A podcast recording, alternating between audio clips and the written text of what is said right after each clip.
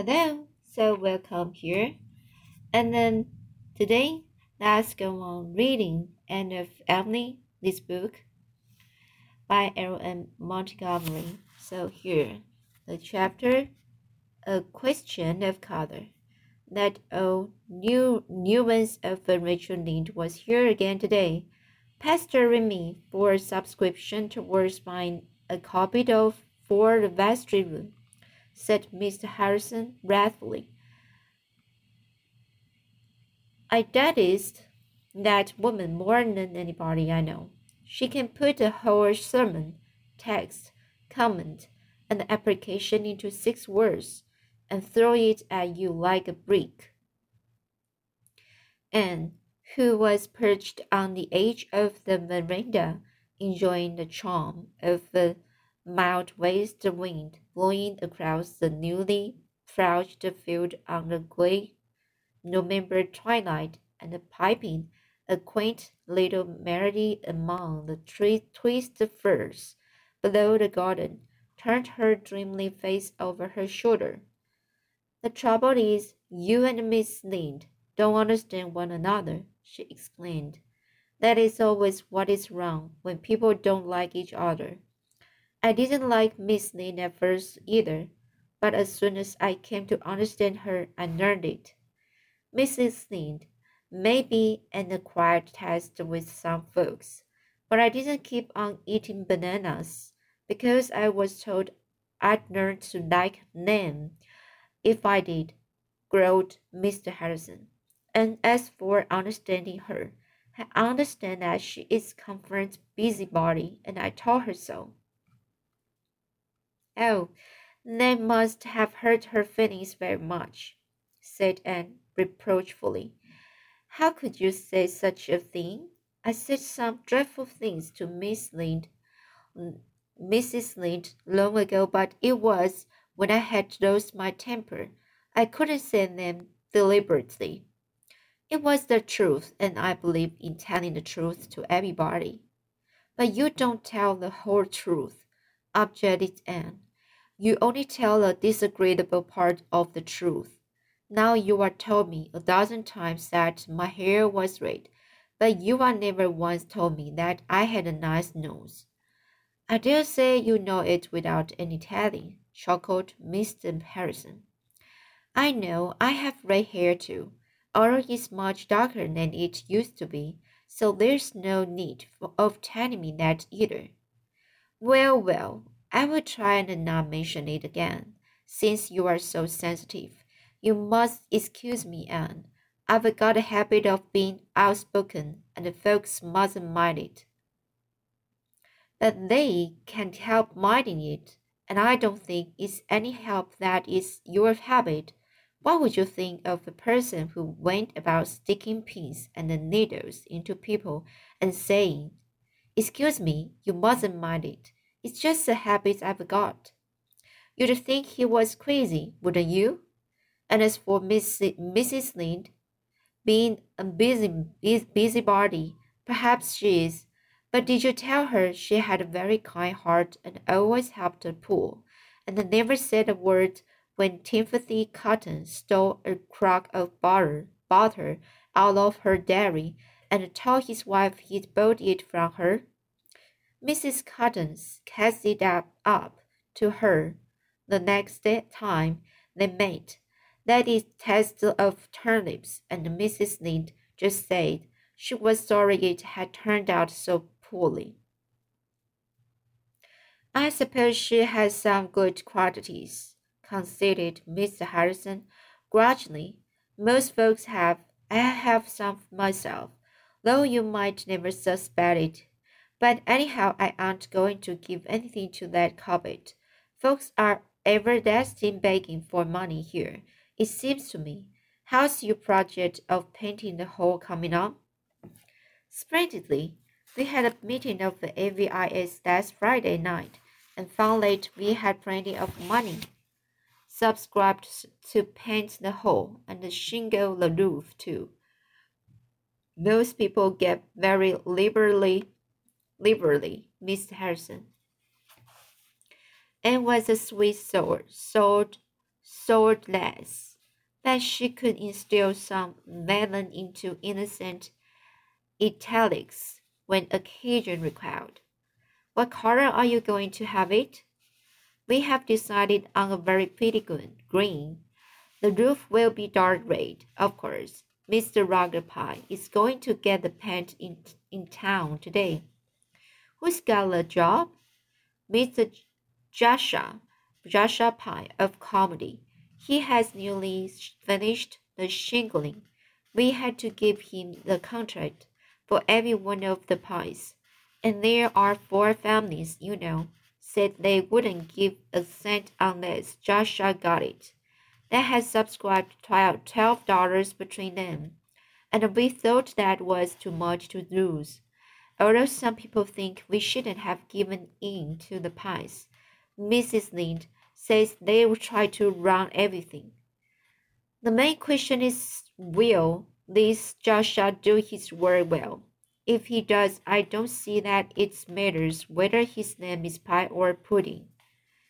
He was the reputation of being a good workman, though they say he's a very pecu peculiar man. He hardly ever talks. He's peculiar in enough all then, said Mr. Harrison dryly. Or at least folks here will call him so. I never was much of a talk talker till I came to Avonlea, and then I had to begin in self-defense, or Mrs. Lynde would have said I was dumb and started a subscription to help me taught sign language. You are not going yet, Anne? I must, I must. I have some sewing to do for Dora this evening. Besides, Davy is probably breaking Marilla's heart with some new mischief by this time. This morning, the first thing he said was, Where does the dart go? And I want to know. I told him it went around to the other side of the world, but after breakfast, he declared it isn't, that it went down the well. Marilla says she caught him hanging over the well box four times today, trying to reach down to the dark. He's a limb, declared Mr. Harrison. He came over here yesterday and pulled six feathers out of Ginger's tail before I could get in from the barn. The poor bird has been mopping ever since. Those children must be the sign of trouble to you folks. Everything that's worth having having is some trouble, said Anne, secretly resolving to forgive Davy's next offense, whatever it might be, since he had avenged her on Ginger. Mr. Roger Pye brought the whole paint home that night, and Mr. Joshua Pye, a surely um, taciturn,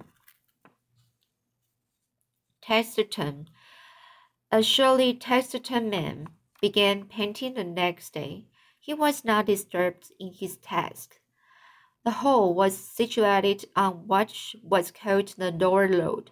In that autumn, this road was always muddy and wet, and people going to Carmody traveled by a larger upper road. The hall was so closely surrounded by fir woods that it was in invisible unless you were near it. Mr. Joshua Pye padded all away in the solitude and the independence that were so dear to his unsociable heart. Friday afternoon, he finished his job and went home to Carmody. Soon after his departure, Mrs. Ring, Rachel Lynde drove by, having breathed the mud of the lower road out of curiosity to see what the hole looked like in its new coat of paint. When she rounded the spruce curved curve, when she rounded the spruce curve, she saw the sight of affected Mrs. Lynde oddly. She dropped the reins held up her hands and said, Gracious Providence! She stared as if she could not believe her eyes. Then she laughed almost hysterically. There must be some mistake. There must. I knew those Pyes would make a mess of things. Mrs. Lynde drove home, meeting several people on the road and stopping to tell them about the hole. The news flew like wildfire.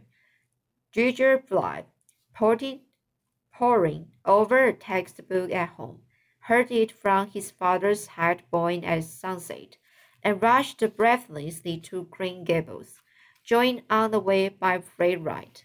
Found Diana Barry, Jane Andrews, and Anne Shirley, despair person, uh, personified, at the yard gate of Green Gables, under the big leafless, leafless windows. It isn't true, Shirley, Anne, exclaimed Gilbert. Gilbert. It is true, answered the Anne, looking like the muse of tragedy. Mrs. Lynde called on her way from Carmody to tell me. Oh, it is simply dreadful. What is the use of trying to improve anything? What is dreadful? asked Oliver Sloane, arriving at this moment with the bandbox he had brought from town from Marilla. Haven't you heard? said Jane wrathfully. Well, it's simply this. Joshua Pye has gone and painted the whole blue instead of green, a deep, brilliant blue, the shades they use for painting cars and wheelbarrows. And Mrs. Lynde says it is the most hideous color for a building, especially when combined with the red roof, that she ever saw or imagined. You could simply have knocked me down with the feather when I heard it. It's heartbreaking after all the trouble we've had. How on earth could such a mistake have happened? wailed Diana.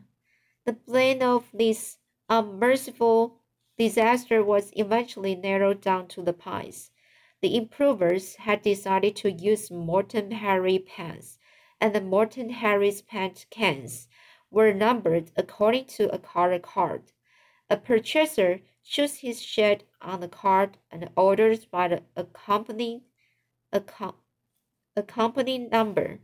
Number 147 was the shade of green desired, and uh, when Mr. Roger Pye sent word to the improvers by his son, John Andrew, that he was going to town and would get the paint for them, the improvers told John Andrew to tell his father to get 147. John Andrew always averred that he did so, but Mr. Roger Pye stauchly declared that John Andrew told him 157. And there the matter stands to this day. That night there was blank dismay in every Avonlea house where an improver lived. The gloom at Green Gables was so intense that it quenched even Demi. Anne wept and would not be comforted.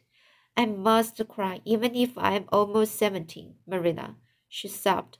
It's so mortifying, and it sounds the death knell of our society. We will simply be left out of existence. In life, as in dreams, however, things often go by contraries. The, the Avonlea people did not laugh. They were too angry. Their money had gone to paint the hole, and consequently, they felt themselves bitterly ag- aggrieved, ag- aggrieved, aggrieved, aggrieved, aggrieved by the mistake. mistake. Public indignation centered on the Pyes. Roger Pye and John Andrew had had bungled, bungled, bungled the matter between them. And as for Joshua Pye, he must be a born fool not to suspect there was something wrong when he opened the cans and saw the color of the paint. Joshua Pye went thus. And the Madvert and Madverted upon retorted that the Avonlea test in colors was no business of his. Whatever his private opinion of it might be, he had been hired to paint the hole, not to talk about it, and he meant to have his money for it. The improvers paid him his money in bitterness of spirit. After consulting Mr. Peter Sloane, who was a magistrate, you will have to pay it, Peter told him. You can hold him responsible for the mistake since he claims he was never told what the color was supposed to be. But just given the chance and told to go ahead. But it's a burning shame, and that hole certainly does look awful. The luckless improvers expected that Avonlea would be more prejudiced than ever against them, but instead public sympathy built around it in their favor. People thought the eager, the eager, enthusiastic little band who had worked so hard for their object had been badly used. Mrs. Lynde told them to keep on and show the Pyes that there really were people in the world who could do things without making a model of them. Mr. Major Spencer sent them word that he would clean out all the stumps along the road front of his farm and sit it down with grace at his own expense. And Mrs. Mrs. Hiram, Hiram, Hiram Stone called at the school one day and beckoned and mysteriously out into the porch to tell her that if the uh, wanted to make a, a geranium bed at the crossroads in the spring. They needn't to they needn't needn't be afraid of her cow, for she would see that the marauding animal was kept kept within safe bounds. Even Mr. Harrison chuckled, if he chuckled at all, in private, and was all sympathy outwardly. Never mind, Anne. Most pants fade uglier every year, but that blue is as ugly as it can be to begin with, so it's bound to fade prettier. And the roof is shingled, painted all right. Folks will be able to sit in the hall after this without being lit out. You've accomplished so much anyhow. But Evely's brew hole will be a byword in all the neighboring settlements from this time out, said Anne bitterly, and it must be confessed that it was. So let's today. I will read the next chapter next time. Diving in search of a sen sensation next time. Okay, so see you.